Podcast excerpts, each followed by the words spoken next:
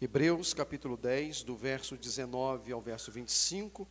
Eu quero lhes falar nesta manhã, com base no tema sobre o dever de cultuar.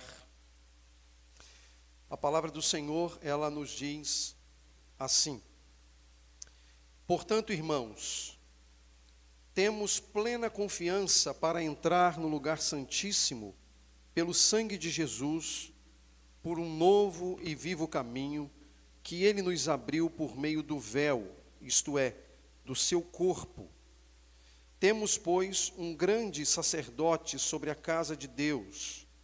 Sendo assim, aproximemo-nos de Deus com um coração sincero e com plena convicção de fé, tendo os corações aspergidos para nos purificar de uma consciência culpada e tendo os nossos corpos lavados com água pura.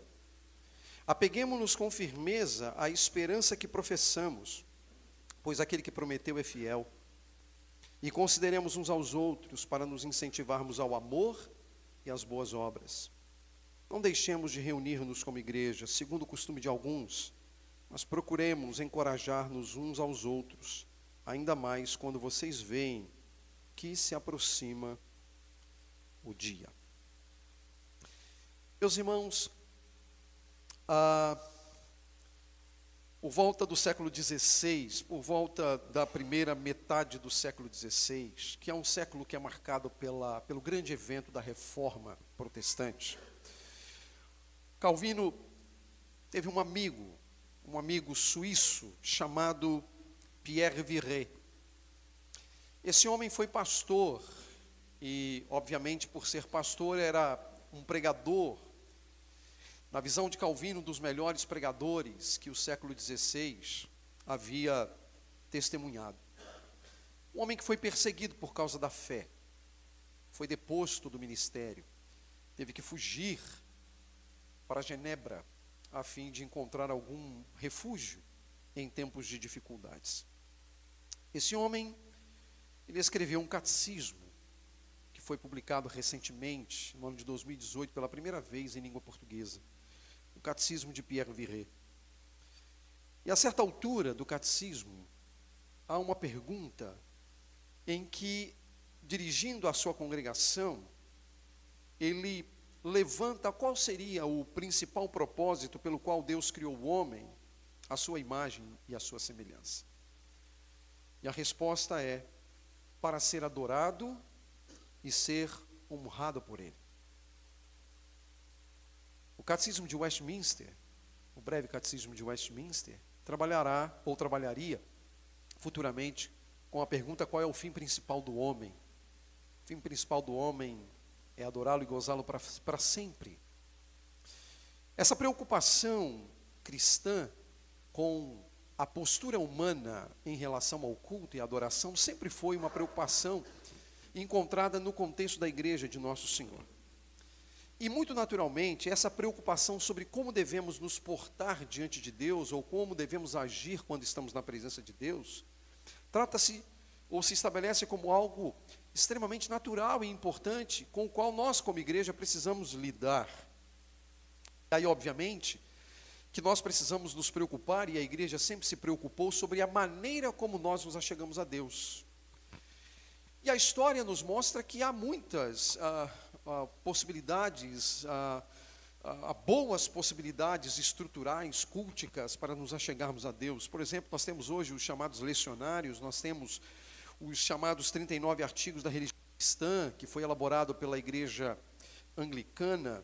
Nós temos os próprios diretórios de culto, dentre, dentre eles, o, talvez o principal, o mais conhecido, é o diretório de culto de Westminster mostrando exatamente qual deveria ser a postura da igreja todas as vezes que se reúne para adorar a Deus, e qual deveria ser a postura do homem, da mulher, todas as vezes que ela e ele se colocam diante do Senhor. A preocupação com o culto, portanto, é uma preocupação antiga. Ela não é uma preocupação, portanto, recente, ela sempre acompanhou a história da igreja de nosso Senhor. E culto é um conceito extraído das Escrituras. Nós podemos voltar ao Antigo Testamento, nós vamos encontrar ali bases muito importantes sobre o culto. os sacrifícios realizados pelos sacerdotes, sacrifícios diários, ofertas pela culpa, sacrifícios anuais para o perdão de pecados do povo. E, obviamente, no nosso caso, não nos é possível pensar em culto, pensar em sacrifício, se nos esquecemos de Jesus, que é a expressão máxima, o fecho, o cumprimento, o herdeiro de todas as coisas, na linguagem do próprio livro de Hebreus. O culto precisa ser entendido à luz do Calvário. Porque se você volta ao Antigo Testamento, o culto era ele consistia de sacrifício. O culto consistia de derramamento de sangue. Ora, nós não estamos aqui hoje tendo que derramar sangue. Não há nenhum altar aqui para que um sangue seja derramado para que um cordeiro, um animal seja imolado, porque de fato Cristo, lá no Calvário, lá no Gólgota, lá na cruz, ele realizou o sacrifício final e a expressão final do culto que nós podemos e devemos oferecer a Deus. É por meio do que ele fez que nós estamos aqui. Cristo, portanto, é o centro de todas as coisas, ele é o eixo de todas as coisas. Sem o seu sacrifício, nós não podemos nos aproximar de Deus. Culto, portanto, tem a ver com a cruz, tem a ver com o Calvário. A nossa reunião aqui nesta manhã, e todas as reuniões que já realizamos, e todas as reuniões que nós realizaremos, e as reuniões que são feitas em tantas outras igrejas de Cristo espalhadas sobre toda a terra, são feitas baseadas neste sacrifício, neste culto que foi realizado em definitivo por Deus, em Cristo. Cristo é o centro do culto. Cristo é a pessoa mais importante do culto. Cristo é o mediador do culto. Não há culto sem Cristo. A igreja não pode comparecer diante de Deus sem Cristo. O autor aos Hebreus, meus irmãos, praticamente a partir da parte final do capítulo 4 de sua obra, ele expõe temas que estão relacionados ao culto tais como sacerdócio tanto de Arão e o sacerdócio superior de Cristo, segundo a ordem de Melquisedeque. Ele vai falar de tabernáculo, ele vai falar do sábado, ele vai falar de sacrifícios, ele vai falar de derramamento de sangue. Há uma preocupação em mostrar a superioridade de Cristo em relação aos levitas, ele vai mostrar que as coisas reveladas por Deus ao povo de Israel no Antigo Testamento eram sombras de uma realidade que se cumpriria na pessoa bendita de Jesus, o Messias. A expressão máxima do ser de Deus, a exata expressão do ser de Deus. E agora, chegando ao capítulo 10, depois de passar por tantos capítulos, porque veja, isso vem desde o capítulo 4 passar por tantos capítulos, tratando de tantos temas, ele chega a algumas conclusões. E o texto que nós lemos tem a ver com as conclusões a que ele, o autor, chegou sob a orientação do próprio Deus, sob a inspiração divina. E é isso basicamente que o texto vai nos ensinar. No que respeita à conclusão, o fecho de todos os argumentos apresentados por ele. O que nós vamos encontrar aqui nessa passagem é uma estrutura muito simples. Os versos de 19 a 21 vão apresentar uma espécie de estrutura cultica da igreja, ou o fundamento do culto da igreja. E os versos de 22 a 25, as ações, as atitudes que a igreja de Jesus precisa tomar diante da realidade do culto exposto nos versos 19 a 21. Por isso eu peço que você permaneça com sua Bíblia aberta para que você possa revisitar o texto em algumas ocasiões. Voltando aos versos 19 a 21 dessa passagem que lemos, ah, nós encontramos aqui a estrutura do culto revelado por Deus a Moisés, sobretudo no livro de Levítico. Veja qual a linguagem utilizada pelo autor. No verso 19, ele fala, por exemplo, de lugar santíssimo. Ele fala de sangue. Ele fala de novo caminho, porque havia um caminho. Ele fala de véu. ele fala de um grande sumo sacerdote, ele fala da casa de Deus. Todos esses termos estão ligados ao culto do Antigo Testamento. Não é possível compreender o culto se abrirmos mão das verdades que nos são apresentadas no Antigo Testamento, sobretudo no livro do Levítico. Hebreus, inclusive, é uma obra que está amplamente amparada no livro de Levítico. Se nós queremos compreender, e eu já disse isso aqui em algumas ocasiões recentes, pregando inclusive em alguns textos em Hebreus, quando, por exemplo, fizemos aquela curta série sobre perigos que ameaçam a igreja, todos baseados em Hebreus. Eu disse isso algumas vezes e repito: se nós queremos compreender devidamente o livro de Hebreus, nós precisamos também compreender o livro de Levítico. Porque é o livro de Levítico que vai nos oferecer a base que nós precisamos para entender o livro de Hebreus. Isso é fundamental. Por meio do corpo e do sangue de Jesus, e é isso que o autor está dizendo aqui, ele que é o grande sacerdote na casa de Deus, é concedido aos crentes se achegarem ao Santíssimo.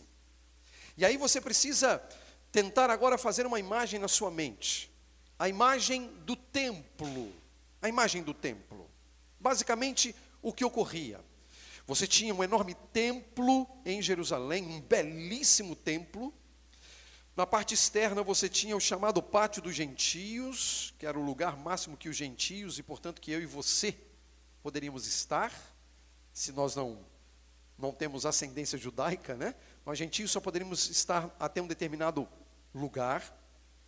E havia então, dentro desse pátio dos gentios, chamado Pátio dos Judeus, dentro desse pátio havia o templo e que os sacerdotes acessavam. Mas havia também o Santo dos Santos, no interior deste templo, acessado apenas pelo sumo sacerdote.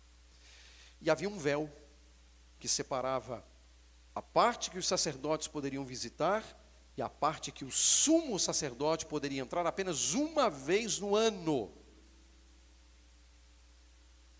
Para oferecer ali o sacrifício no dia da expiação. Havia um véu. E sobre esse véu, as Escrituras nos dão testemunho com relação à morte de nosso Senhor.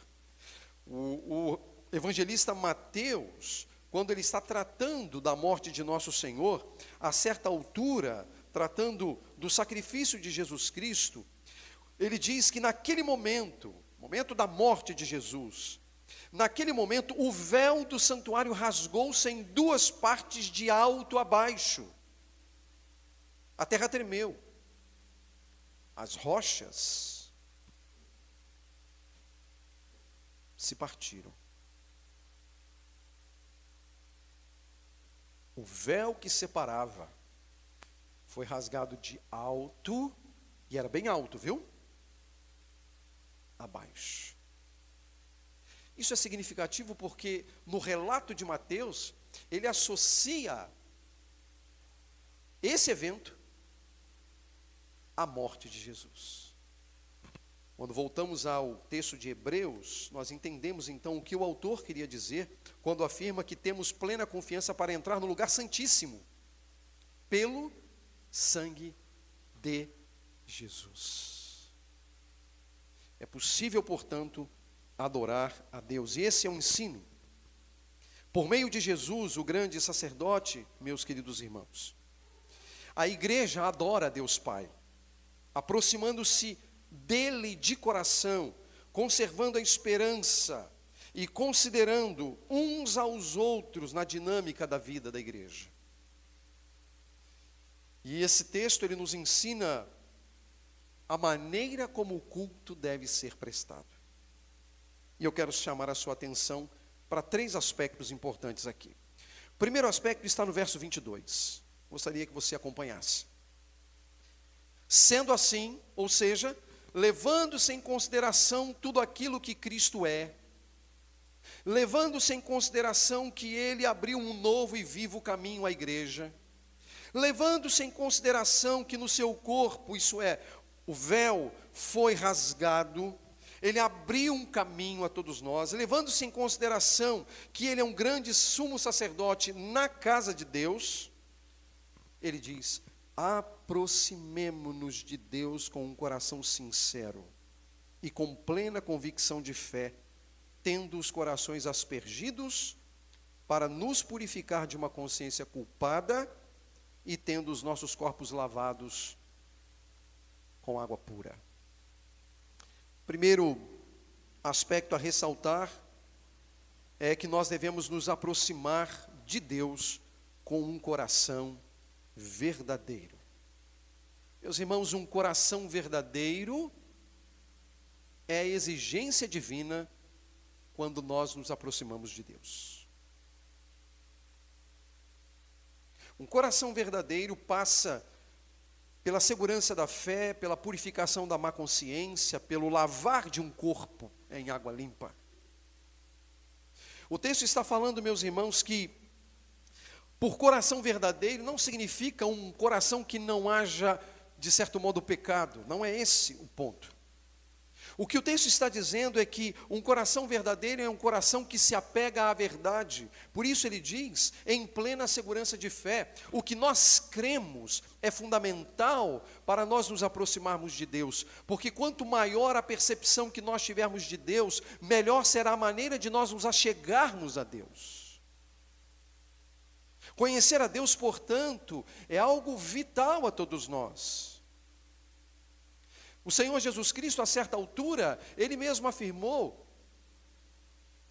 que a vida eterna é esta: que te conheçam a ti como único Deus verdadeiro e ao teu filho a quem enviaste. Então a vida eterna tem a ver com conhecer a Deus. O culto tem a ver, portanto, com conhecer a Deus por meio de Jesus, que é um mediador. Ou seja, isso também ressalta um outro aspecto: é quem é adorado. Diante de quem nós nos encontramos aqui publicamente, dominicalmente, para adorar a Deus, para adorar o próprio Deus. Nós não estamos aqui para satisfação pessoal, embora adorar a Deus possa nos trazer a satisfação. Nós não estamos aqui para nós nos alegrarmos, embora adorar a Deus possa trazer alegria ao nosso coração. Ou seja, o fim último é adorar a Deus. Ou como Pierre Viret disse, para ser adorado e honrar e honrado por ele. Ou adorar a Deus e gozá-lo para sempre, como o catecismo de Westminster ensina, como o fim principal do homem. Deus. Deus é a razão de tudo isso aqui. Deus é a razão da cruz de Cristo e de sua mediação para que o nosso culto se torne aceitável. O coração verdadeiro, portanto, tem ou trabalha com a plena segurança da fé, convicção da fé, daquilo que nós cremos por meio de Jesus. Mas também aproximando-nos de um uh, com um coração verdadeiro, uh, considerando a purificação da consciência má. Ele vai dizer isso com plena convicção de fé, tendo os corações aspergidos para nos purificar de uma consciência culpada ou consciência má. Do que ele está falando aqui? Do que ele está falando?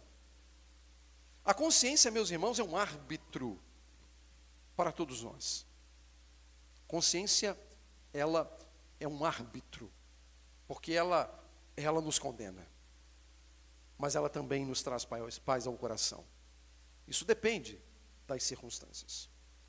Muito provavelmente o autor está levantando o tópico da consciência má aqui, da consciência corrompida, não para falar necessariamente de práticas pecaminosas, porque normalmente nós fazemos esse tipo de leitura, mas a consciência culpada exatamente no campo do culto no sentido de não atribuir a Cristo aquilo que deve ser a Ele atribuído. Por isso ele ressaltou, ele vem ressaltando desde o capítulo 4 a superioridade de Jesus em relação a Arão, a Moisés, a Josué, ao sábado, ao tabernáculo, ao sacrifício.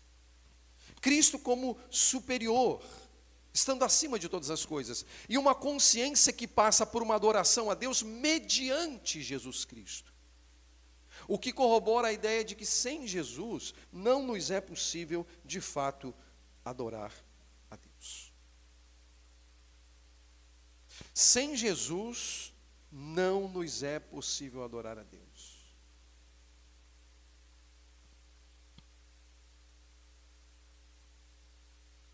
Isso serve inclusive para corrigir um pensamento que é muito comum em nós. É de que qualquer pessoa que chega num culto público e adora a Deus, esse culto vai ser recebido, porque ele está adorando ali junto com os outros. Mas, meus irmãos, se essa pessoa não estiver em Cristo, se ela continuar sendo dona de si mesma, com seu coração cheio de arrogância, prepotência, orgulho, se Cristo não for o amado da alma dessa pessoa, como é que esse culto individual pode ser recebido? Não há culto a Deus sem o mediador Jesus. Não há. O indivíduo pode estar no meio de uma congregação que adora a Deus, mas se o coração dele não estiver em Cristo, ele tem uma consciência culpada. Ele é culpado diante de Deus. Mas também o texto nos fala acerca dessa aproximação com o coração verdadeiro de lavar o corpo com água limpa. Lavar o corpo com água limpa? Com água pura? Sim. O ponto aqui, meus irmãos, é as práticas religiosas apontadas no Antigo Testamento, que era a preparação do sacerdote para adorar a Deus. O sacerdote, antes de executar ali os sacrifícios, ele, ele se purificava. E eu acho que isso tem muito a dizer para nós que nos aproximamos do culto público dominicalmente. Nosso coração precisa estar purificado, santificado, lavado com água limpa, lavado com água pura.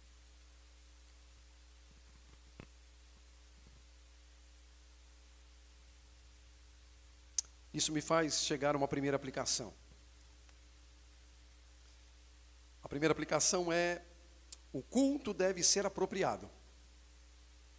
O culto deve ser apropriado. E se ele precisa ser apropriado, o que o texto nos ensina é que nós temos que preparar o nosso coração. Preparar o nosso coração para adorar. E aí veja, meus irmãos, em termos de aplicação, como é importante a mordomia do tempo. A mordomia do tempo. Eu sempre disse lá na minha residência, lá na minha casa, na minha família, minha esposa já ouviu isso muitas vezes, os meus filhos também ouviram, que o culto não começa no domingo. É claro que diariamente nós precisamos servir e adorar a Deus, mas em se tratando do culto público, ele começa no sábado culto começa no sábado. Porque o sábado tem a ver com os preparativos para nós estarmos aqui no domingo. O sábado deve ser usado para que os nossos corações sejam preparados para estarmos aqui no domingo. E dependendo da maneira como nós nos preparamos no sábado, nós não correspondemos adequadamente aqui no domingo. Deixe-me dizer uma coisa. Uma noite mal dormida faz alguns de nós dormirmos durante o culto. Vocês não têm ideia da visão que eu tenho de vez em quando aqui.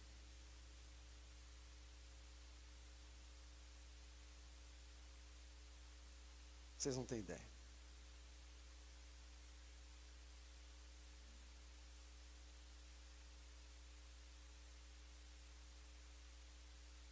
Muitas das vezes isso se dá porque nós não nos preparamos não descansamos.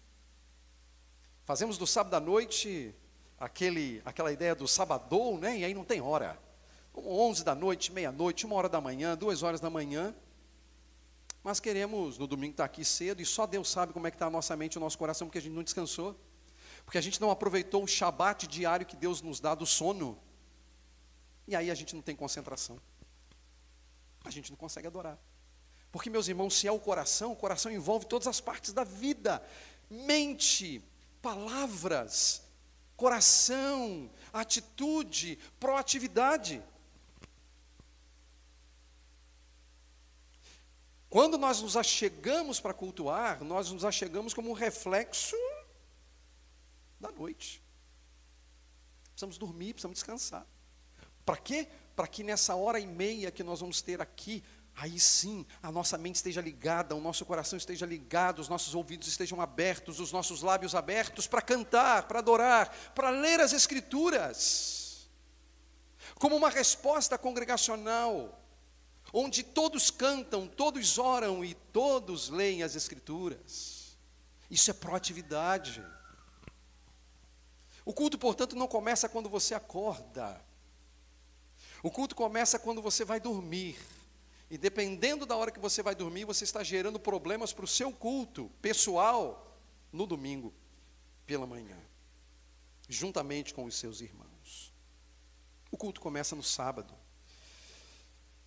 E o culto precisa ser apropriado. O culto não é feito pelo pastor, o culto não é feito pelos músicos, o culto não é feito por quem dirige. O culto é a congregação. Somos todos nós. Todos nós estamos envolvidos no culto.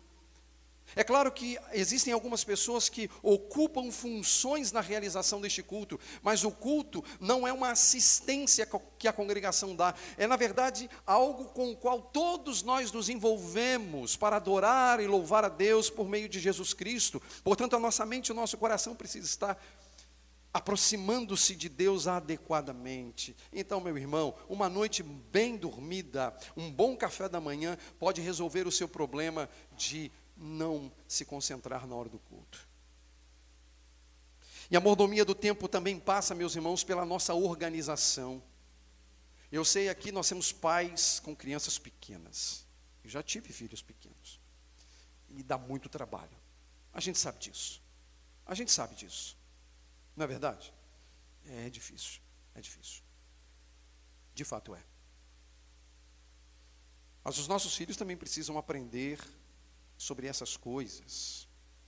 Eu sei de muitos pais que estão se esforçando no contexto da igreja para ajudar os seus filhos a compreenderem certas coisas, para que também eles se acheguem a Deus, porque o culto não é culto de adulto, o culto não é culto de jovem, o culto não é culto de adolescente. A criança de peito, diz a Escritura, também louva a Deus. A criança que mama também louva a Deus. Deus quer que os pequenos se acheguem a Ele e aprendam a adorar. Os nossos filhos, eles são ativos, eles são divertidos, eles ah, gostam de a, a, agir. Isso é bom, isso é saudável, mas também eles precisam aprender. E não apenas aprender através dos seus pais, mas aprender pelo comportamento da própria igreja durante a adoração, envolvendo, envolvendo a mente e o coração. Envolvendo a mente e o coração. O culto envolve a alma. O culto envolve preparação. Nada melhor do que você acordar após uma noite bem dormida, tomar um café, tomar um banho, entrar na roupa e se dirigir para a igreja, chegar, falar com os irmãos, adorar a Deus. É uma bênção. Isso é uma benção. Cooperarmos para a contribuição do culto coletivo. Os irmãos notaram que recentemente eu tenho muito falado sobre a necessidade dos irmãos sentarem mais à frente, né? Por quê? Porque a gente tem irmãos que eventualmente se atrasam por contingências. Tem uma contingência lá, acontece alguma coisa, um pai, uma mãe com um filho pequeno, acontece alguma coisa, é natural que atrase. Não tem problema. Se justifica, é uma criança pequena. Se justifica.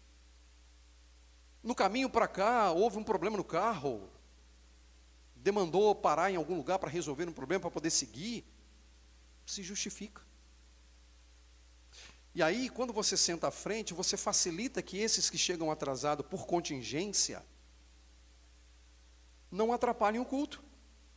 Porque uma das coisas piores que existe é o culto estar acontecendo e de repente aquela movimentação aqui na frente para pegar a cadeira, jogar lá para trás e o culto acontecendo. Isso não é bom.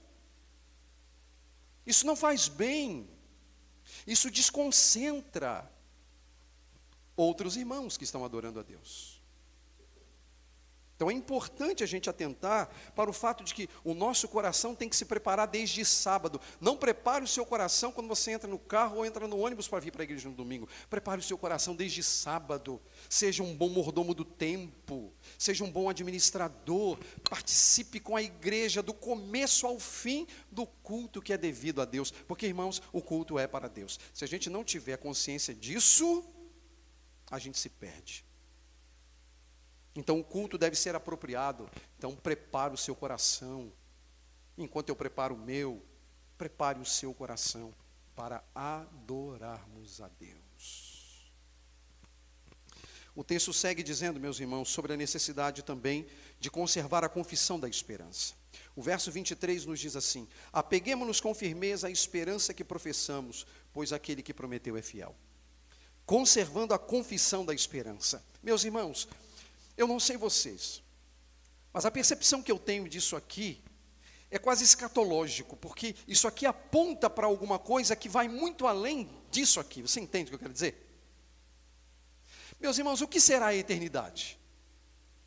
O que será a eternidade? Não será a, a, plena e completa presença dos filhos de Deus na presença de Deus pelos séculos dos séculos?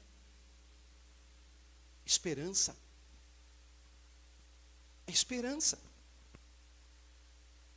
Aqui a gente consegue perceber, claro que minimamente, mas a gente consegue perceber o que será o céu.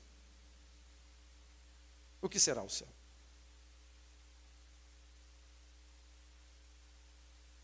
Lá não vai faltar palavra de Deus. Lá não vai faltar louvores, porque o Apocalipse diz que tem muita música no céu. E lá não vai faltar oração. Por quê? Porque nós vamos poder falar direto com Deus. Nós vamos falar com Ele. Nós vamos estar na Sua presença para sempre. Ora, meus irmãos, isso aqui é apenas um detalhe da grandeza que será a eternidade. Por isso que o autor ele diz que apeguemos-nos, a ideia aqui de se apegar com firmeza à esperança que professamos. E se nós não temos essa esperança, meus irmãos, e aí, claro, eu estou sendo aqui apenas utilizando uma estrutura argumentativa, porque não acredito que não seja a realidade de vocês, ou que seja a realidade de vocês. Nós estamos em Cristo, nós estamos em Cristo, nós temos esperança, mas se falta-nos a esperança, falta-nos Cristo. Cristo é a nossa a nossa esperança. É preciso que nós nos apeguemos com firmeza à esperança que professamos. Nós temos esperança. Nós não somos como homens desesperados. Nós temos esperança. Nós sabemos de onde vimos e para onde estamos indo. Nós sabemos o que nos espera. E nós sabemos que o que nós vivemos aqui dominicalmente é uma pequena fração daquilo que, serê, que será vivido, perdão, na eternidade. Na eternidade na eternidade. Apegar a essa esperança, que é uma esperança fundamentada em promessas, porque o texto diz: com firmeza a esperança que professamos, pois aquele que prometeu, para nós termos esperança, é fiel. A nossa esperança é fruto de promessa.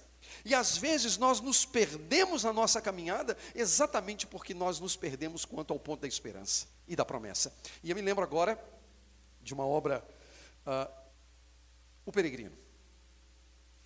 Uh, você vai lembrar daquele episódio quando o cristão sai da cidade da destruição e ele está caminhando para, uh, para a porta estreita.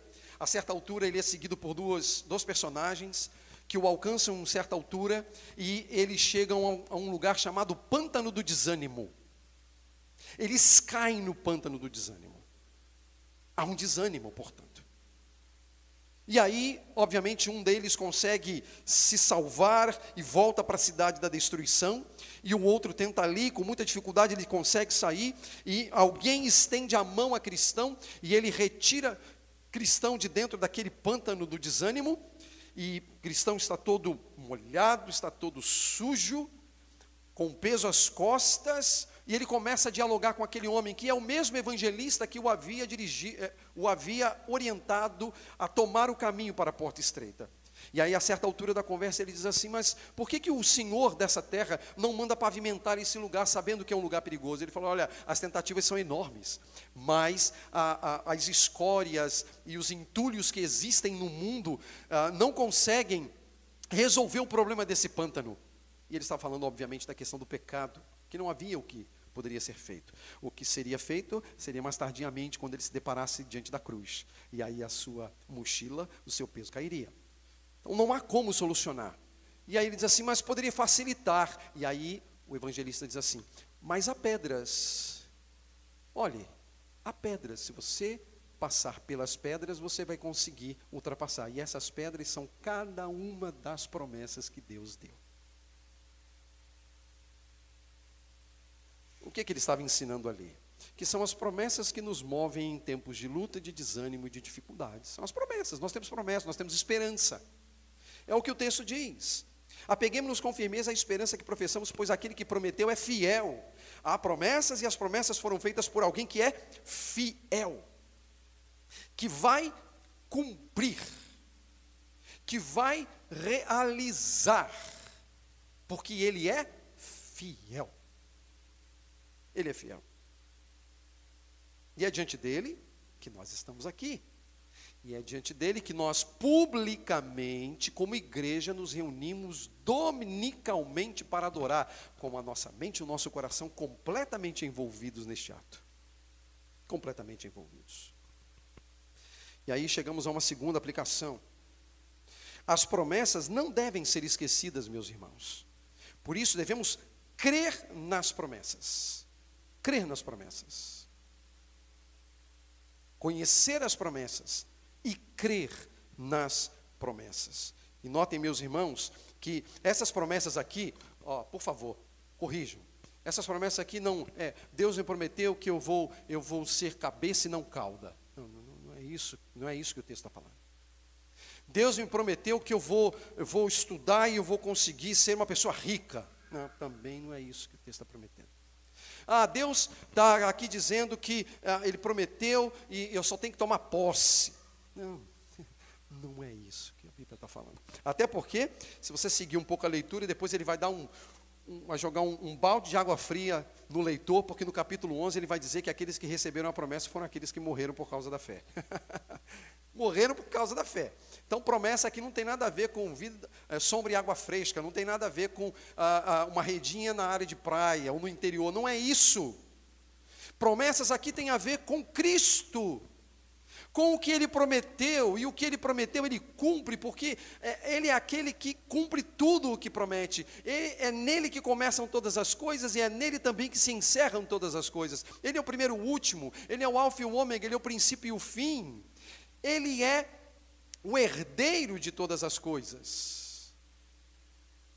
Nele se cumpre todas as promessas redentivas, para que eu e você possamos acessar um novo e vivo caminho e chegarmos ao santíssimo lugar na presença de Deus. E meus irmãos, essa é a melhor coisa que qualquer ser humano pode experimentar, se a chegar a Deus por meio de Jesus.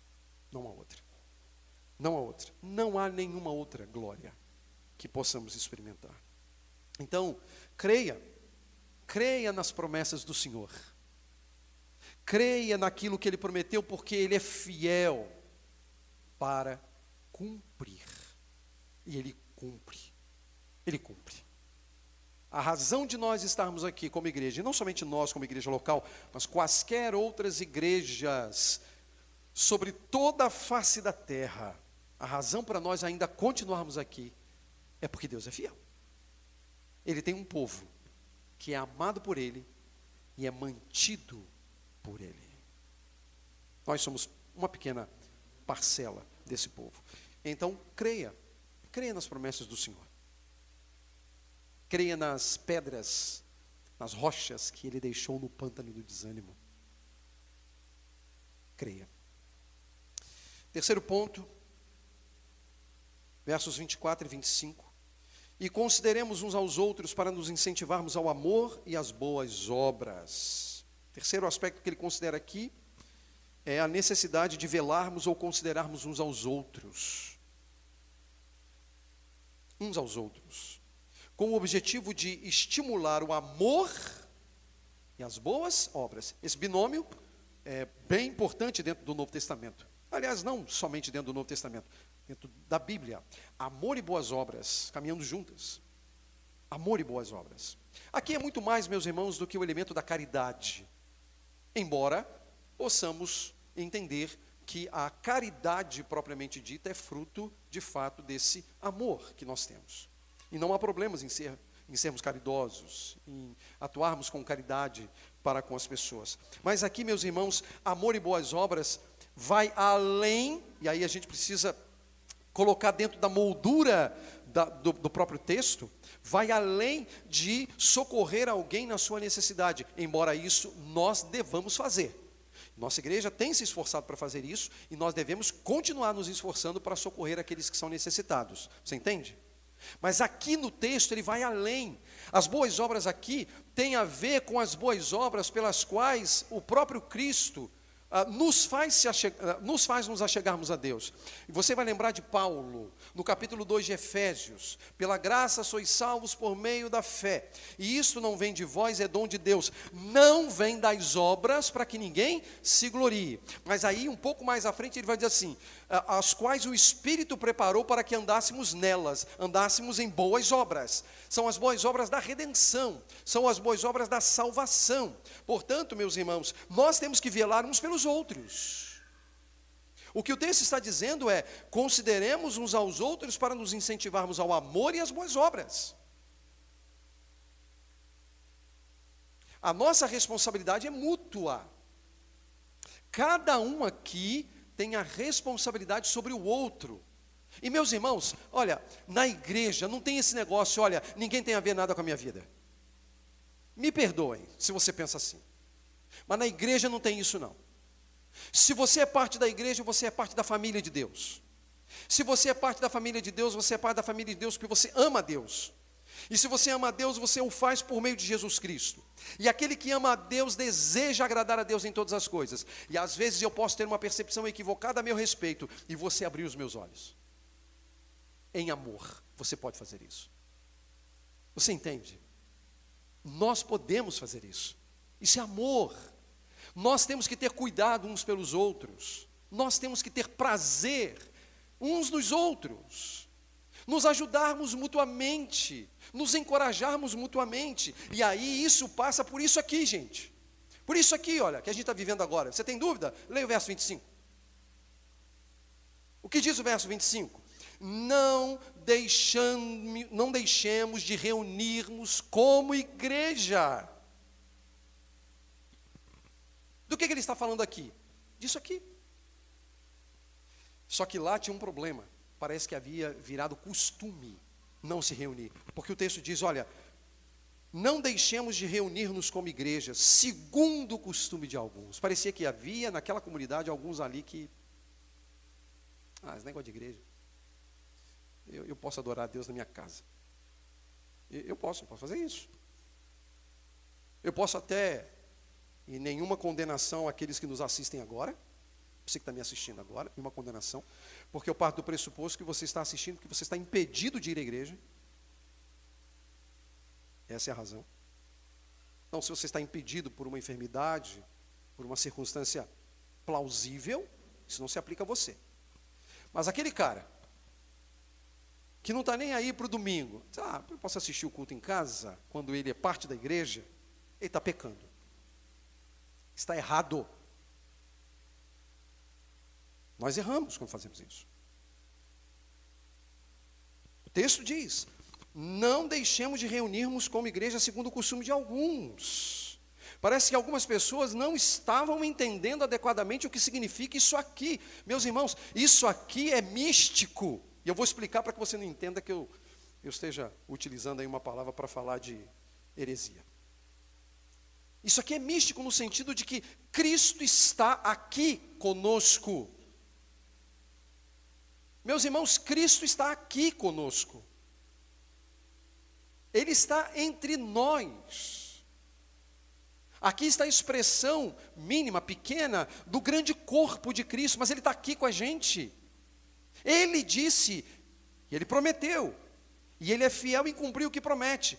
Eis que estou convosco todos os dias, isso inclui hoje, até a consumação dos séculos. Cristo está aqui, no meio de nós, no meio da congregação, pelo seu Espírito e pela sua palavra.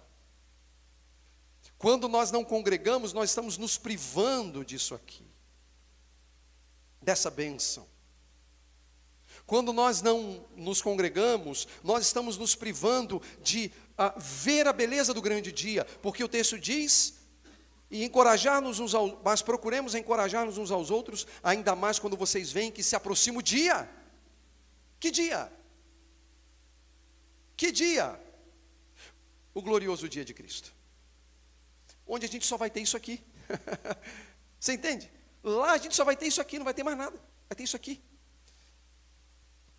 Se você não gosta disso aqui, o que, que você vai fazer lá? Fala para mim. Ah, não precisa falar.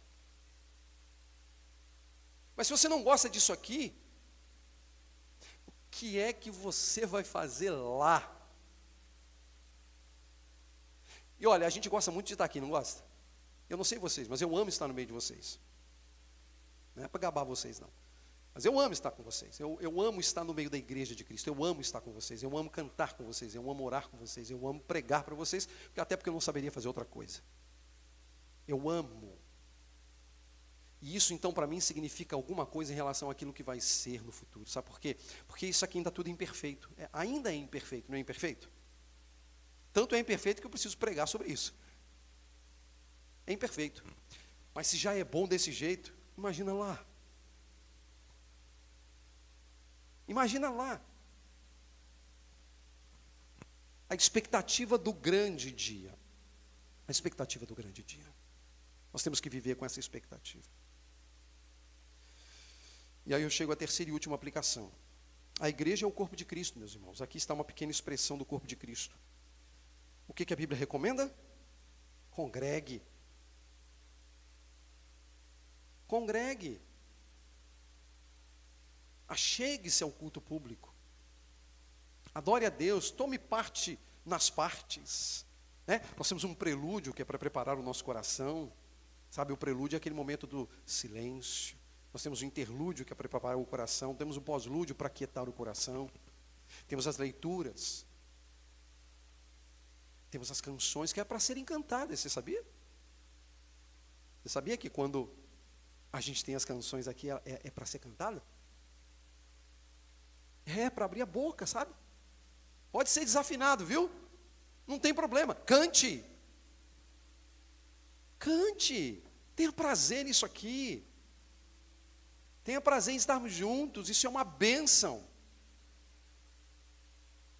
É a alegria que Deus nos dá. É um privilégio que Deus nos dá. Então cante, congregue. Isso é uma benção. Não meça esforços. Não meça esforços. Meus irmãos, eu fiquei agoniado, eu confesso. Eu fiquei agoniado até hoje cedo. Porque eu falei assim: eu vou fazer o teste de Covid, vai dar positivo, eu não vou poder ir para a igreja. Tudo bem que já estava tudo adiantado. O Alexandre já deixou uma pregação na, na manga. E se eu não viesse, ele iria pregar. Já deixei tudo acertado durante a semana ali. Mas eu, eu fiquei agoniado. Aí a Isabelle virou para mim e falou assim: Pai, eu vou fazer o teste agora de manhã. Eu falei assim: então, faço, não faço. Porque qual era o meu medo? Não era dar, dar com a Covid. Não mesmo. Mas era dar negativo e eu não poder vir. e aí fui lá, fiz o teste, fiz o teste e tal, tal, tal, e, e olhando, você, então, como é que é? Sai, sai o resultado? Ah, não, deu negativo. Falei, vou poder ir para a igreja. Meus irmãos, congregar é uma bênção que Deus nos dá. Isso é privilégio. A gente tem que ter alegria no coração. E a gente tem que se preparar. Então, meus irmãos, preparem sempre o coração antes de virem para cá. Preparem. Comecem no sábado à noite. Viu aí namorado e namorada, viu aí noivo e noiva, aí o marido que levar, quer levar a esposa para jantar. Vai um pouquinho mais cedo, não precisa chegar em casa meia-noite. Para você dormir. Shabat diário, descansa.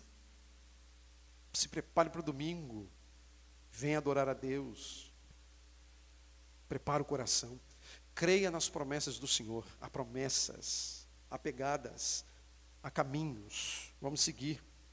Congregue. Isso é uma benção. É claro que nós poderíamos ter circunstâncias em que não poderemos congregar. Um problema de saúde, um problema de trabalho, um problema de viagem. Não é? Isso pode acontecer, nenhum problema, nenhuma dificuldade. Nenhuma dificuldade. Mas se você pode, esteja. Congregue. E eu termino, meus irmãos, uh, citando uma, um testemunho que eu vi uh, não muito tempo atrás de uma pessoa. Uma pessoa crente, piedosa, que ama Jesus Cristo, é viva ainda. E ela e sua família não mediam esforços para criarem circunstâncias para viajarem, para passearem, e geralmente no final de semana. E, obviamente, que isso impedia muitas vezes essa pessoa de congregar. Ela fez planos, muitos planos. Planos para aposentadoria, para muita coisa. Mas as circunstâncias chegaram. E àquela altura, essa pessoa me disse: É mesmo, pastor, veja. Tive tantas oportunidades e tantas chances de estar congregada com o povo do Senhor, domingo após domingo. Eu tinha essa oportunidade, eu tinha saúde, eu tinha condições, mas eu não fazia exatamente porque eu tinha condições. E aí, quando eu podia passear, eu passeava, quando eu podia viajar, eu viajava. Hoje eu quero, mas não posso. Que Deus nos livre disso. Que Deus nos livre. Que Deus nos guarde. Amém. Vamos ficar em pé, meus irmãos, vamos orar. Depois nós vamos cantar uma canção, já caminhando para o final. Com a bênção e o tríplice amém, nós estaremos encerrando o culto desta manhã. Vamos orar ao nosso Deus neste instante. Pai, te louvamos, ó Deus, pela tua palavra e te louvamos pela bênção, ó Deus, de podermos nos reunirmos para louvar o teu nome. Reconhecemos que isto é uma bênção que procede de teu trono para conosco, dando-nos saúde e os recursos para estarmos juntos. Eu quero te louvar, nós queremos te louvar porque através de Jesus Cristo, o grande sacerdote, um novo e vivo caminho foi aberto ao Santíssimo por meio do corpo e do sangue de Jesus. O mesmo Jesus que é um grande sacerdote na casa de Deus, na tua casa. Nós te louvamos, ó Deus, porque Cristo é o nosso mediador e podemos nos relacionar contigo por meio dele. E desejamos, ó Deus, honrar a tua palavra, honrar o teu nome por meio daquilo que a tua palavra nos ensina nesta manhã, nesta obra inspirada do livro de Hebreus. O que rogamos, ó Deus, é que tu nos ensines a nos aproximarmos de ti com um coração sincero, com plena convicção de fé, tendo os corações aspergidos para nos purificar de uma consciência culpada, tendo os nossos corpos lavados com água pura que o Senhor nos ajude a apegarmos-nos com firmeza à esperança que professamos, pois o Senhor é fiel, o Senhor que prometeu. Ajuda-nos a velarmos uns pelos outros, a considerarmos uns aos outros, a fim de que nos incentivemos ao amor e às boas obras. Que nos encorajes, ó Deus, a reunirmos-nos como igreja, procurando encorajar-nos mutuamente, enquanto aguardamos o glorioso dia de Jesus Cristo, nosso Salvador. Dispensa o teu cuidado sobre a igreja, Senhor. Dispensa o teu favor sobre a igreja. Cuida de nós. Nós necessitamos de ti. Nós somos obtusos, nós somos falhos, nós somos fracos e dependemos da tua bondade e da tua graça. Portanto, visita a nossa mente e o nosso coração. Fortalece a nossa fé. Faze-nos ver, ó Deus, as pedras que estão no pântano do desânimo para que nós passemos por elas. Cada uma das promessas que o Senhor estabeleceu para nós, para que sejamos guardados, fiéis na presença do Senhor. Cuida da igreja, cuida do teu povo, aviva a tua obra, dispensa o teu favor. E dá-nos, ó Deus, uma semana abençoada, protegida, guardada pelo Senhor. em nome de Jesus. Amém.